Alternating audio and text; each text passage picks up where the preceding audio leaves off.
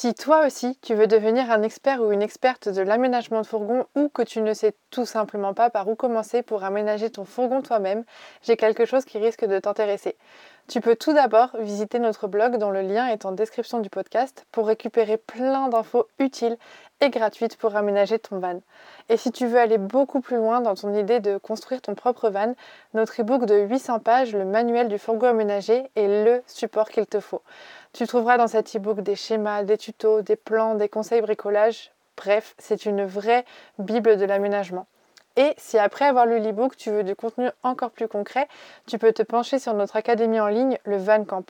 Tu y trouveras des tutos vidéo pour aménager ton van étape par étape et tu pourras y être accompagné et conseillé individuellement sur ton projet par des experts. Tous les liens sont en description du podcast. En attendant, on te souhaite un très bon moment avec l'épisode qui suit.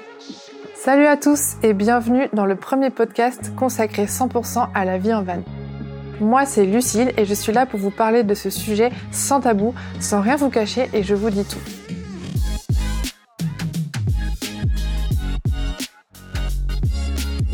Ma mission, c'est vraiment de vous expliquer à quoi ressemble la vie en van telle qu'on la connaît nous. Je vous transmets un peu ce que nous on a vécu pour que vous sachiez dans quoi vous vous lancez et vous donner aussi nos petits tips et nos petits conseils pour vous accompagner.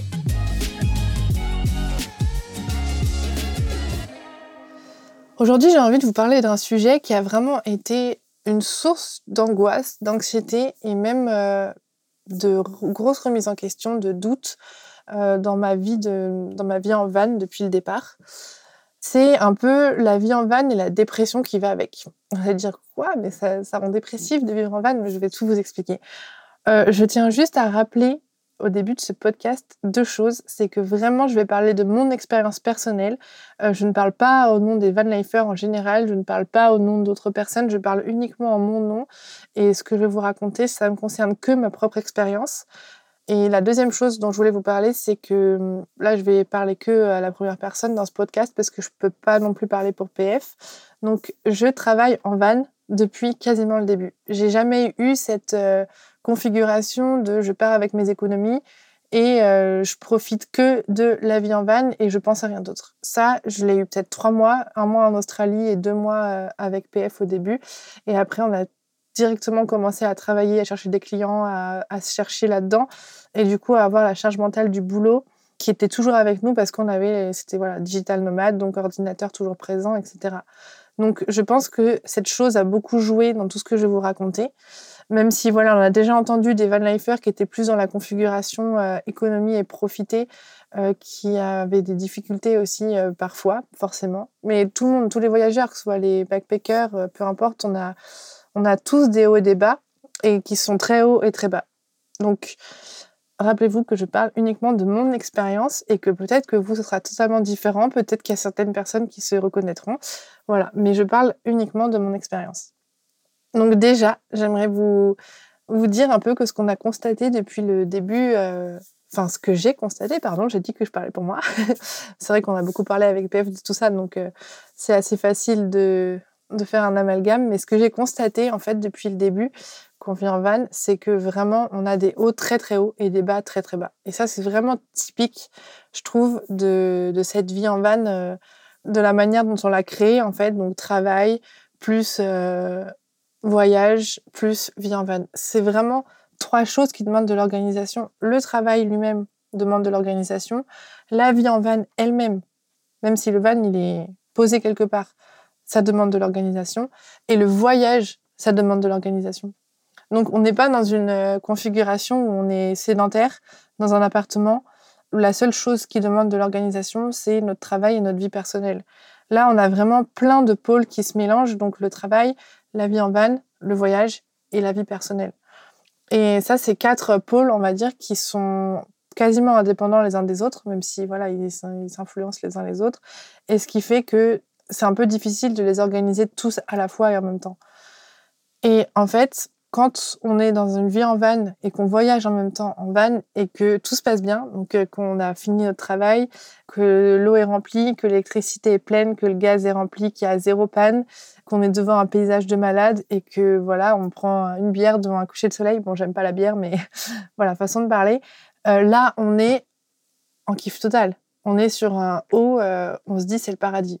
Vraiment plus d'une fois, je me suis arrêtée comme ça, tout était ok. Il y avait une température parfaite, un coucher de soleil parfait, un paysage parfait, tout était parfait. Plus d'une fois, hein, vraiment, ça arrivait plus d'une fois. Et c'est là où je me suis dit, waouh, mais c'est ça le paradis. Si vraiment je devais mourir maintenant, il n'y aurait pas de problème, c'est ok, je suis sereine. Et c'est incroyable parce que ces moments de conscience et tout, que quand on est dans, un, dans une configuration aussi belle, vraiment, ça arrive très souvent en van. Hein. Maintenant, c'est un peu la mode de dire oui, la van, c'est génial, mais. Mais il y a aussi des très très bons moments. Et les très très bons moments, c'est vraiment des hauts très très hauts. Personnellement, j'ai déjà vécu plein de fois des hauts très hauts comme ça. Ça repose, ça remet dans le moment présent, ça redonne euh, du punch, ça enlève tous les doutes. Et heureusement qu'il y en a des comme ça, sinon on ne vivrait pas en van, clairement. Et le revers de la médaille, c'est qu'il y a aussi des bas. Et quand les bas sont, sont là, les galères et tout, c'est vraiment des bas très très bas. Donc on est vraiment dans l'opposé et on est toujours en train de faire un peu les montagnes russes. Moi, personnellement, mon explication pour le fait que les bas qu'on vit sont assez bas, très bas, c'est qu'on accumule quand même, mine de rien, de la fatigue parce qu'on doit gérer d'un côté le boulot, on doit gérer la vie en vanne, donc euh, tout ce qui est remplir l'eau, remplir, enfin recharger l'électricité. Bon là aujourd'hui on n'a plus cette charge mentale parce que ça se recharge très bien, on a une super installation, mais dans le premier van on n'avait pas ça. Et du coup c'était vraiment, on devait chercher des bornes, enfin c'était un peu compliqué. On doit aussi voilà surveiller le gaz, euh, enfin surveiller, non mais remplir le gaz quand il faut, bien ranger, faire attention à ce qu'il n'y ait rien qui traîne, essayer d'avoir un espace euh, chacun pour être tranquille, pour euh, ne pas se marcher sur les pieds, pour se retrouver un peu tous les jours, c'est important. Enfin, ça, c'est vraiment tout ce qui est lié à la vie en van. Ne pas oublier aussi qu'on est très souvent l'un sur l'autre, ce qui peut fatiguer. Ensuite, il y a tout ce qui est le voyage, donc euh, tout ce qui va être rouler, remettre de l'essence, c'est bête, mais tout ça, ça compte. Faire des kilomètres, conduire, enfin, ça, ça fatigue vraiment. Et ensuite, il y a tout ce qui est lié à la vie personnelle. Donc, en plus de tout ça, il faut essayer de profiter, de faire des randos, de voir du paysage, éventuellement de prendre du temps pour nos hobbies, euh, yoga, sport, euh, aquarelle, enfin bon, peu importe. Et ces quatre pôles-là à caser dans une semaine, j'ai envie de dire, quand on voyage et vit en van, c'est possible, hein, ça se fait très très bien, hein, mais c'est très fatigant. C'est vraiment beaucoup d'organisation. Rien à voir avec quand on est dans un appartement où tout est déjà, il y, y, a de l'eau, il y a de l'électricité, on n'a pas à se préoccuper de tout ça. Ça nous enlève déjà deux pôles, comme je le disais tout à l'heure. Donc ça réduit quand même pas mal l'organisation. Ce qui fait que les bas sont très bas pour moi, c'est que on accumule juste beaucoup, beaucoup de fatigue quand on vit en van. C'est pas un environnement qui est assez, euh, assez serein, assez stable pour qu'on ait le repos, tout le repos nécessaire. Vraiment. Quand on voyage en van, il faut se dire qu'on accumule de la fatigue. Quand on voyage et qu'on travaille en van. Et je parle encore une fois pour nous. Du coup, voilà, c'est vraiment euh, une chose à laquelle on peut s'attendre et qui peut contribuer, pas à la dépression évidemment, mais à parfois mettre notre morale à rude épreuve. Ensuite, euh, c'est vrai que moi, j'ai quitté la, enfin, j'ai quitté la vie sédentaire euh, en appartement un peu parce que PF m'a dit allez, on y va. On a fait deux mois en van, c'était génial. On se lance, on va faire une saison, on quitte l'appart et, et c'est parti. Donc, il m'a un peu poussé à ça. Mais c'est vrai que j'imaginais qu'on commencerait une vie vraiment sans problème en fait. On partait dans un nouvel endroit, sans prise de tête. Euh, au début, j'avais pas de travail. Enfin, j'étais, euh, je touchais le chômage et euh, on rentrait deux mois de voyage et CPF qui allait travailler. Moi, j'avais plein d'idées. Je savais pas encore dans quoi me lancer par rapport au blog. Est-ce que je faisais du web design? Enfin voilà, j'avais plein de doutes. Et je me suis dit, allez, on part et tout ça va s'éclaircir. Bon, ça a été le cas pour une partie, pour le côté boulot, mais euh, faut pas oublier que ça reste quand même un gros changement de vie. On doit tout désapprendre, tout réapprendre. On peut pas s'organiser comme dans un appartement à faire euh, le, du boulot 9h, euh, 17h avec une pause déj.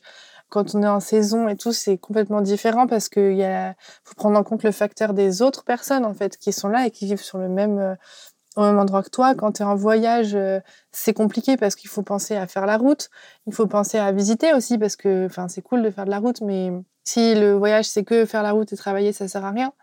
Donc, euh, faut s'organiser complètement autrement. Et c'est fatigant parce qu'en en fait, on, réapprend une toute autre organisation, une toute nouvelle organisation. On n'est pas habitué. Donc, ça peut créer du stress, de la fatigue, amener d'autres problèmes qui sont nouveaux et remplacer en fait les problèmes qu'on a essayé de fuir.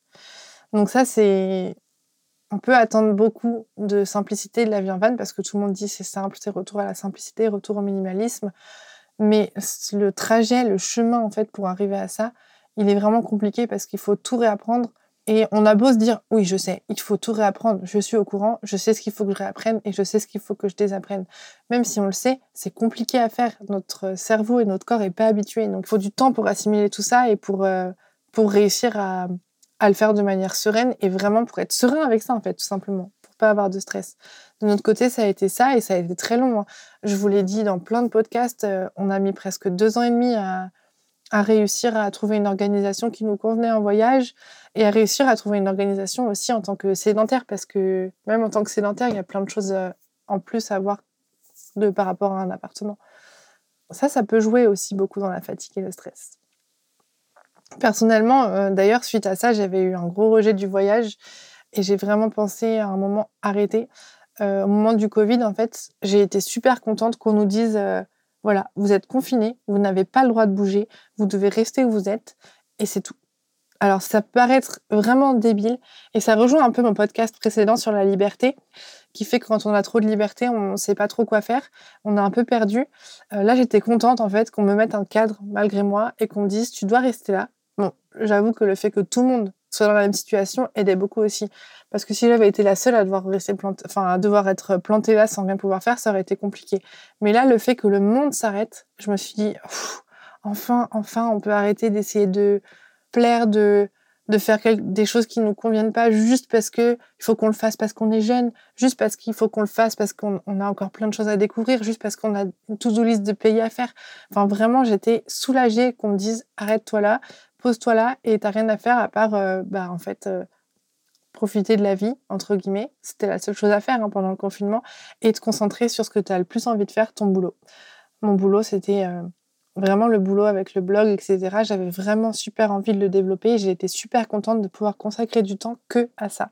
Du coup, depuis le Covid, on va dire depuis après l'Inde, donc on va dire mars 2020 jusqu'à mars 2021, même non, je dirais même jusqu'à l'automne 2021 de cette année, j'ai eu un gros, gros, gros rejet du voyage.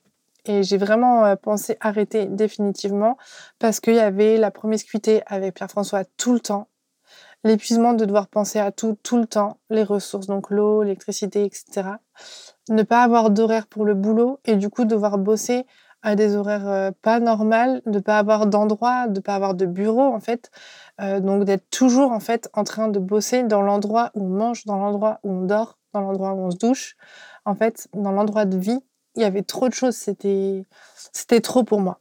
C'était trop pour moi et du coup euh, j'ai vraiment fait un gros gros gros rejet du voyage à ce moment-là et je me suis dit il faut qu'on se pose il faut vraiment qu'on se pose et qu'on parte en voyage peut-être moins souvent, mais vraiment, et que ce soit de la qualité, vraiment qu'on parte en voyage pour voyager et pas pour voyager et travailler, parce qu'il faut qu'on fasse une liste de pays et que on est des van lifers, donc on est des voyageurs, donc on doit se mettre cette pression.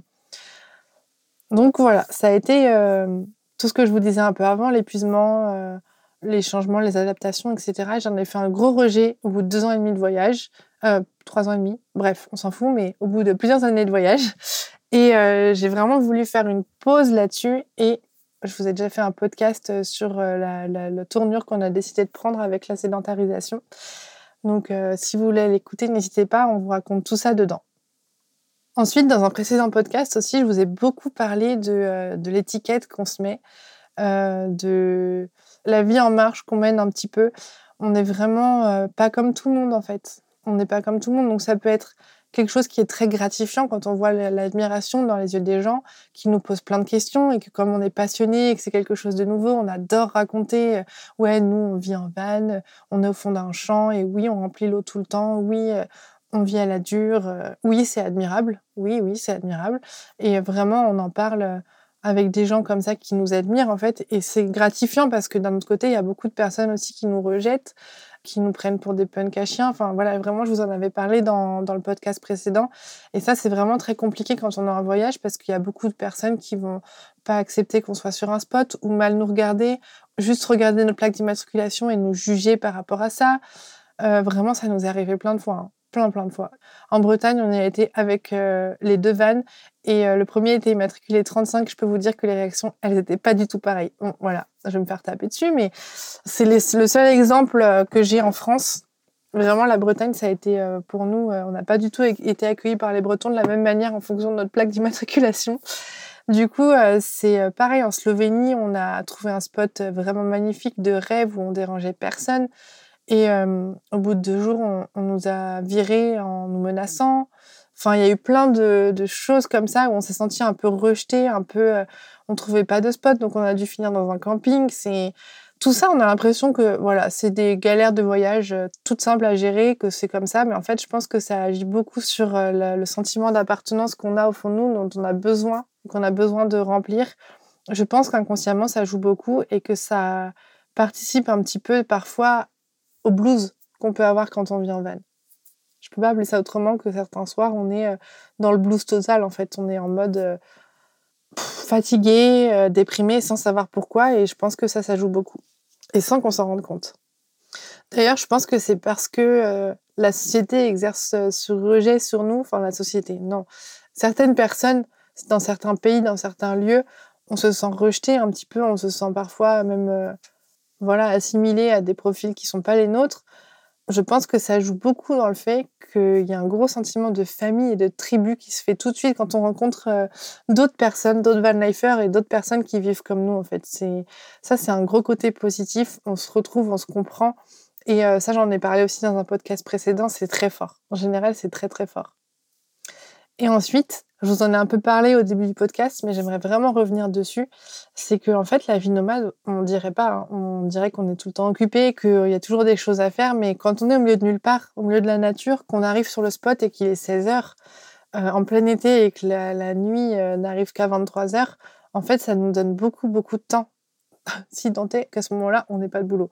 Mais ça nous donne vraiment beaucoup de temps, ça nous met face à des doutes, à des remises en question, à des questions existentielles ça peut vraiment nous faire broyer du noir, nous, mettre face à... Franchement, d'être face à un beau paysage ou d'être dans la nature au milieu de nulle part, ça peut aussi bien apporter des sentiments super positifs que des sentiments super négatifs parce que l'impression d'être seul au monde, l'impression d'être délaissé, l'impression de ne pas être là pour les autres, l'impression d'être rejeté. Euh, il y a plein de choses qui peuvent apparaître aussi quand on est au milieu de la nature. Des choses positives et des choses négatives.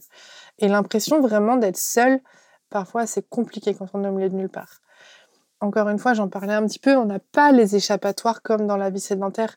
Moi, personnellement, après une journée compliquée, où j'ai vécu des galères, où j'ai vécu des choses qui m'ont fatiguée, ou alors une journée où j'ai beaucoup réfléchi, il y a un truc qui me détend et qui me fait repartir pour la soirée et qui me permet de repartir de zéro pour la deuxième journée, on va dire, donc pour le, en vie sédentaire, quand on travaille de 9h à 17h, la deuxième journée commence à 17h quand on, euh, on est un peu livré à nous-mêmes, où on peut faire nos activités en fait qui nous plaisent.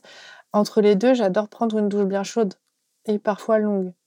Et j'ai toujours fait ça en fait quand euh, j'étais en appartement. Donc là, on peut plus le faire, mais euh, ça coupe en fait la journée, ça met fin à la première partie de la journée qui n'a pas forcément toujours été facile et ça me nettoie un peu des énergies et puis pendant la douche moi je réfléchis beaucoup je fais le point en fait.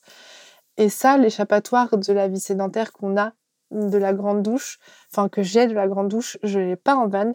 Et personnellement ça joue dans le moral. Ça peut paraître vraiment futile hein, ce que je raconte mais euh, c'est une échappatoire qui permet en fait de faire la une mise au point sur la journée sur la semaine et de repartir en s'étant nettoyé de tout ça et de repartir euh, pour aller faire du yoga ou une marche ou promener l'ascar ou euh, aller voir mon cheval, peu importe. Mais euh, de, ça permet vraiment de se nettoyer des choses qui nous ont pris la tête, de la charge mentale, etc. On n'a pas non plus les activités régulières. Donc le mercredi soir, il y a boxe, le jeudi soir, il y a équitation. Enfin voilà, façon de parler. Il n'y a pas ce cadre qui fait qu'on est occupé en fait qu'on est occupé à autre chose qu'à penser. On n'a pas les copains réguliers à voir euh, pendant les apéros. Enfin voilà, il n'y a pas tout ça, il n'y a pas toutes ces choses qui font que quand on est sédentaire, on a des habitudes qui font qu'on est vraiment, on, s'échappe de nous-mêmes. Et quand on est en van, on, s'arrête dans un, en pleine nature et on est là et on n'est que nous. Et euh, à la limite, on peut regarder un film, on peut parler, on peut prendre l'apéro, mais on est beaucoup plus face à nous-mêmes, on a beaucoup plus de temps en fait pour penser. Et Ça peut parfois avoir, euh, moi personnellement, ça m'avait pas mal fait dériver au début. Euh, je m'étais beaucoup raccrochée euh, à Instagram, aux likes, aux commentaires. Ça restait un peu pour moi la seule preuve sociale, le seul lien que j'avais avec les gens pour qu'ils me disent, qu'ils me valident en fait ce que je faisais, qu'ils me valident mes façons de faire et qu'ils me valident que j'étais sur la bonne route et que je faisais les bonnes choses, les bons choix. Et c'était vraiment la seule chose parce qu'on a beau être à deux, la personne qu'on a en face de nous, son avis compte, évidemment mais toujours moins. Enfin, non, je vais pas dire ça comme ça, mais il compte pas moins, mais euh, on a besoin de la validation d'un grand nombre de personnes. C'est pas la seule personne qu'on a en face de nous qui nous aime et qui va essayer de nous encourager, qui va réussir à remplir notre besoin de preuve sociale. C'est vraiment voilà. Donc ça peut parfois nous laisser de la place pour des choses malsaines comme ça. Soit regarder des séries en vraiment en trop grand nombre, ou alors euh, voilà aller chercher de la reconnaissance ailleurs. Personnellement, moi, c'est ce que ça m'avait fait.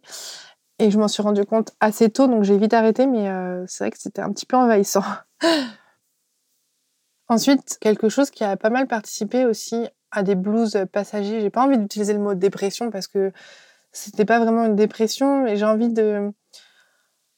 J'ai eu des moments quand même assez longs où j'avais envie de rien faire. J'étais, comment dire, emballée par rien du tout. Moi qui suis quelqu'un de très vivant, d'hypersensible, de où je suis toujours super, super, super emballée par les choses, il y a eu des moments où j'ai pas eu ce sentiment longtemps.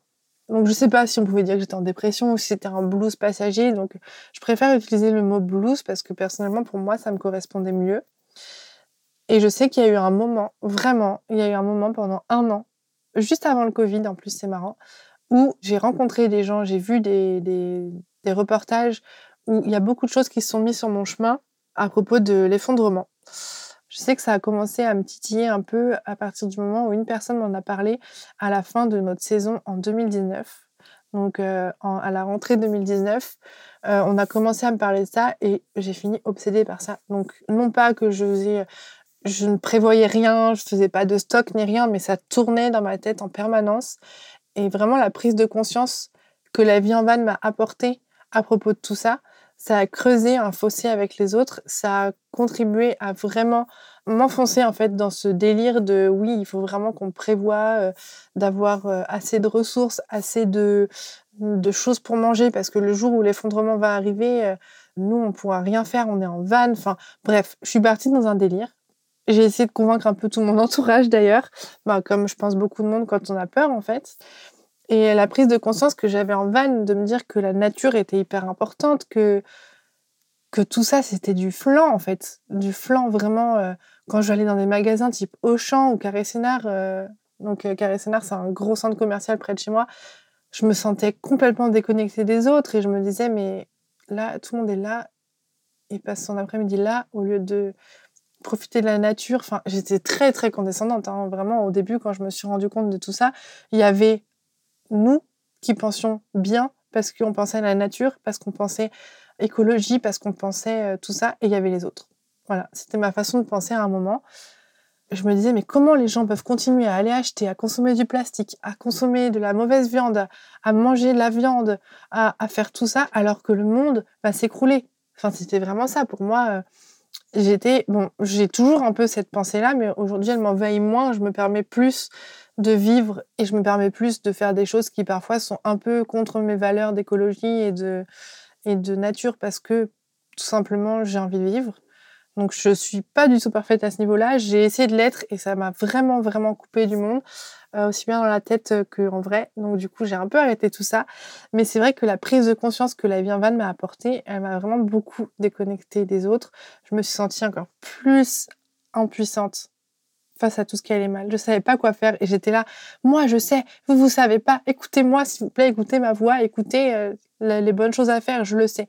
J'étais un peu comme ça et c'était voilà. Je pense que j'aurais pas été aussi catégorique si j'avais pas vécu en van parce que j'aurais pas eu cette approche de la nature, cette approche de la terre, cette approche du temps pour soi, cette approche du moment présent.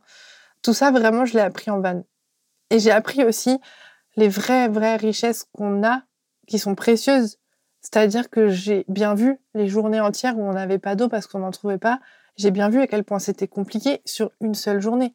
Donc je me suis dit, mais si on n'a plus d'eau, on est, enfin, c'est pas possible, on, vit plus en fait. Et je m'en suis vraiment rendu compte parce que une journée sans eau, sans possibilité de boire, sans possibilité de faire la vaisselle, sans possibilité de nettoyer quelque chose, sans possibilité de se rafraîchir, enfin tout ça, en une seule journée, je me suis rendu compte à quel point l'eau c'est précieux. Donc, on prend vraiment conscience aussi des vraies richesses qu'on a et qu'il faut qu'on préserve. Donc voilà, ce petit fossé qui s'est créé avec les, autres, j'ai envie de dire, les personnes qui pensent pas comme moi tout simplement, a été très très très dur à assumer. Et je me suis sentie vraiment seule dans mon combat à un moment donné et, et j'arrivais pas à savoir comment je pouvais essayer de faire changer d'avis les autres, comment je pouvais essayer de leur faire euh, se rendre compte en fait que l'eau c'est précieux, que euh, le plastique c'est pas bon, enfin voilà. Tout ça pour moi c'était un peu la, la vie en vanne qui m'a fait ouvrir les yeux là-dessus et le décalage qui s'est créé était très compliqué à gérer. Et ensuite, il y a quelque chose aussi qui a été très dur, et ça, je peux parler au nom de Pierre-François et moi, parce que je sais qu'on en avait beaucoup parlé. C'était un peu le côté de ne pas réussir à prendre soin de nous comme on aurait voulu. Et en fait, remarquer que dans notre jeunesse, donc le moment où on est censé être le plus beau, on va dire, euh, on n'est pas vieux, on n'a pas. Euh, enfin voilà, c'était notre façon de penser. Hein. Je dis pas que c'est la bonne, mais on s'est dit punaise, on est jeune, c'est le moment où on peut se mettre en valeur et nous, on passe notre temps en leggings, euh, mal habillés, en vieilles chaussettes avec des vieux pulls parce que c'est confortable, parce qu'en va, on n'a pas beaucoup d'affaires et qu'on a la flemme de toute manière de bien s'habiller parce que quoi qu'il arrive, on va forcément faire un truc dans la journée qui va nous salir. Donc euh, ça va être très compliqué pour nous aussi de pas réussir à prendre soin de nous comme on voulait, donc de pas euh, par exemple, moi je fais beaucoup de psoriasis sur les cheveux, donc ça a été compliqué de trouver une routine qui me convienne. Euh, Pierre-François, lui, c'est euh, côté barbe et cheveux, il avait un peu du mal à, être à jour dans ses rasages. Du coup, voilà, c'est bête, mais il y a plein de choses qui font qu'on n'arrivait pas à prendre soin de nous aussi bien qu'on l'aurait voulu. On passait notre vie mal habillée et en fait, euh, ça nous a un peu mis un coup, quoi. là, aujourd'hui, ça fait deux ans que on s'est dit stop, euh, maintenant on essaie de trouver une routine qui nous permette euh, de prendre soin de nous parce que ras-le-bol. Donc euh, on a des couvre-chaussures pour quand il y a de la boue et qu'on doit vite sortir. On a des pantalons de pluie pour mettre par-dessus nos jeans si on doit aller faire un truc dehors. Comme ça, on salit le pantalon de pluie, on n'a pas besoin de se changer. Enfin bon, voilà, c'est plein de petites astuces qu'on a mis en place au fur et à mesure, mais c'est vrai que c'était important pour nous de, de changer ça parce que c'est pas très cool pour la confiance en soi, en fait, de passer son temps en legging ou en, jogging. Aujourd'hui, on arrive à se préparer, à s'apprêter, à s'habiller et ça change vraiment tout. Ça change vraiment tout. C'est bête, hein, c'est des choses bêtes. C'est des choses bêtes. Bon, maintenant que je vous ai parlé un peu de tout ce qui pouvait engendrer un gros blues et une grosse fatigue et un gros, des grosses remises en question, des doutes, euh, des lassitudes, j'avais envie de vous parler un petit peu de tout ce qui est trop cool en van, de tout ce qui fait qu'on tient, de tout ce qui fait qu'à chaque fois qu'on le vit, ça nous rappelle pourquoi on le fait, et de toutes les choses positives. La première chose qui est absolument géniale en van, c'est que ça nous rapproche de la nature et ça nous fait vraiment prendre conscience de tout ce qu'on a, de tout ce qu'on peut perdre aussi, mais de tout ce qu'on a face à nous, à quel point le pouvoir de la nature est incroyable. Il enfin, ça, régénère, ça repose, Parfois, c'est dur parce qu'elle nous met face à nous-mêmes, mais c'est tellement incroyable d'être tout le temps en contact de la nature. Et euh, en fait, on se rend compte que tant qu'on a ça, on a tout. On a tout ce qu'il faut. Et d'un autre côté, je trouve que ça rassure un peu de voir qu'on est capable de vivre à la dure, en fait, si tout part en cacahuète demain. Bon, bien sûr, il y aura des choses à faire en plus, comme euh, mettre en place un potager, mettre en place de la récupération d'eau, enfin tout ce qu'on fait pas en vanne, mais on sait qu'on en est capable. Je vous racontais un peu l'angoisse que j'avais eue par rapport à l'effondrement. Ça m'avait beaucoup, beaucoup rassuré de voir qu'en fait, si demain il y a un problème, on est capable de vivre à la dure et on est capable de bien vivre et d'être heureux là-dedans, en fait. il y a aussi une chose, bon, c'est pas toujours vrai, hein. il y a des fois où on, se prend la tête pour des broutilles, mais sur la vie sédentaire, on va se prendre la tête sur des choses futiles un petit peu parfois. Je dis pas que c'est une généralité, mais pour nous, nous, quand on est sédentaire, on va avoir euh, du temps pour aller consommer, du temps pour aller dans des centres commerciaux, ou du temps pour euh, s'engueuler avec sa famille, ou avec ses amis, ou des choses comme ça, des choses qui peuvent être un peu futiles en fait. Et la vie nomade, elle nous fait un peu, elle nous met un peu l'accent sur d'autres choses. voilà, elle nous montre que le moment présent est important, que La nature euh, est juste incroyable et tant qu'on a ça entre ça et un centre commercial, il n'y a pas photo, le choix il est vite fait. Personnellement, ça nous a beaucoup beaucoup aidé à mettre euh, l'accent et, à mettre les, choses, euh, enfin à surligner, on va dire, les choses beaucoup plus importantes et à rendre les choses qu'on trouvait donc que j'appelais futiles tout à l'heure, ça paraissait pas futile au moment où on les on se prenait la tête dessus. Aujourd'hui, on arrive beaucoup plus à prendre du recul sur toutes ces situations et à se dire qu'après tout, euh, c'est pas grave, quoi. Et ça, c'est quand on a le nez dedans. Euh. Après, voilà, c'est des choses futiles. Euh, les choses futiles de la vie sédentaire sont remplacées par des choses futiles de la vie nomade. Hein. Faut pas se leurrer.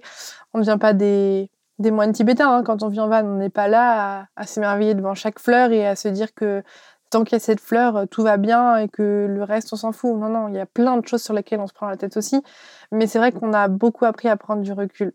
Et on a beaucoup appris aussi à gérer les soucis nous-mêmes, à faire face à plein de galères, à prendre soin de notre habitation nous-mêmes, à surveiller tout ça. Et vraiment, c'est très formateur en fait. Ça nous met face aux vraies choses. On doit avoir une maison qui tient la route pour pouvoir vivre correctement on doit s'en préoccuper, c'est obligatoire, c'est un souci majeur dans nos vies. Donc euh, forcément, voilà, on n'a pas le temps forcément de penser à d'autres choses qui peuvent paraître plus futiles. Et comme je disais tout à l'heure, toutes les personnes qui vivent la même chose que nous, en fait, on arrive à parler avec eux, à échanger, et en fait, on voit qu'on a les mêmes, souvent les mêmes problèmes, les mêmes préoccupations, les mêmes doutes, les mêmes remises en question. Et franchement, ça rassure beaucoup. Hein ça rassure beaucoup et c'est incroyable de pouvoir échanger avec des personnes qui vivent la même chose que nous. Parce que mine de rien, c'est un phénomène de mode. Aujourd'hui, la vie en van, mais il y a encore très peu de personnes qui vivent ça toute l'année. Vraiment, qui vivent ça toute l'année. Donc voilà, c'était mon petit podcast euh, philosophique du jour. J'avais envie de vous parler un petit peu de tout ce qui avait euh, contribué à vraiment nous donner des gros coups de blues, mais aussi des gros gros coups de boost. Euh, les remises en question, elles sont vraiment pas rares quand on vit comme ça. Mais les moments, les beaux moments sont tellement beaux en fait que ça nous permet de tenir, de comprendre et de nous rappeler pourquoi on fait ça. On vit un peu loin de l'opulence, on est dans la simplicité. Euh, donc du coup, ça nous ramène vraiment à des choses euh, simples, des choses basiques. Depuis que je vis en van, j'ai beaucoup fait de travail sur moi, je me suis beaucoup remise en question. J'ai vraiment appris que le corps et l'esprit étaient très reliés, que quand on avait un problème dans la tête, ça pouvait se répercuter dans le corps, et que du coup, la nature était le meilleur médicament. Bon, alors attention, hein, je, je voudrais quand même nuancer un petit peu mes propos. Euh, le meilleur médicament pour certaines choses, surtout pour le moral, après, pour le corps, euh, tout ça, euh, on va pas se lancer dans le débat euh, maintenant. Mais c'est vrai que moi, personnellement, je suis très anxieuse, donc j'ai eu beaucoup de problèmes dans le corps qui en fait étaient liés à la tête et que j'ai réussi à soigner grâce à des pratiques comme les retraites silencieuses ou juste des bains de nature ou juste prendre du temps pour moi. Et c'est vrai que je sais pas si j'aurais réussi à faire tout ça alors en étant en appartement. Honnêtement, j'explique pas trop pourquoi est-ce que quand on vit en van, on arrive à prendre euh, conscience de tout ça par rapport à une vie en appartement, à part par le fait qu'on est beaucoup plus proche de la nature, qu'on se rend compte à quel point les ressources sont précieuses et à quel point euh, il faut y faire attention. Pour moi, c'est les deux seules explications qui font qu'on se rend compte de beaucoup plus de choses importantes quand on vit à la dure. Après, voilà, il y a peut-être d'autres choses. Qui font prendre conscience. D'ailleurs, si vous avez envie de nous en parler, n'hésitez pas à nous laisser des commentaires. Ça fait toujours plaisir d'échanger avec vous. Donc, n'hésitez pas. Et voilà, c'est fini pour ce petit podcast qui change un peu d'habitude. J'avais vraiment envie de vous parler de ça parce que c'était hyper important pour moi de, de vous dire un peu ce que j'ai vécu et les coups de blues qui, peuvent être très durs parfois parce que je suis sûre que même si c'est pas pour les mêmes raisons, vous en vivrez, vous en avez déjà vécu. Donc, euh, donc n'hésitez pas à partager votre expérience, ça nous fera super plaisir d'échanger avec vous, que ce soit par mail, par commentaire, sur le blog. Il y a plein d'endroits sur lesquels vous pouvez échanger avec nous, donc euh, n'hésitez pas, c'est avec grand plaisir. Et voilà, j'espère sincèrement que cet épisode vous aura plu. Si mon podcast vous a aidé à avancer dans votre projet d'une quelconque manière, je compte sur vous pour le noter avec 5 étoiles et pour le partager à vos proches. C'est vraiment la meilleure manière de soutenir mon travail. Si vous voulez en savoir plus sur l'aménagement, l'homologation ou tout autre sujet qui touche au van aménagé, vous pouvez me retrouver tout de suite sur mon compte Instagram levanmigrateur tout attaché ou sur le blog www.levanmigrateur.com. À tout de suite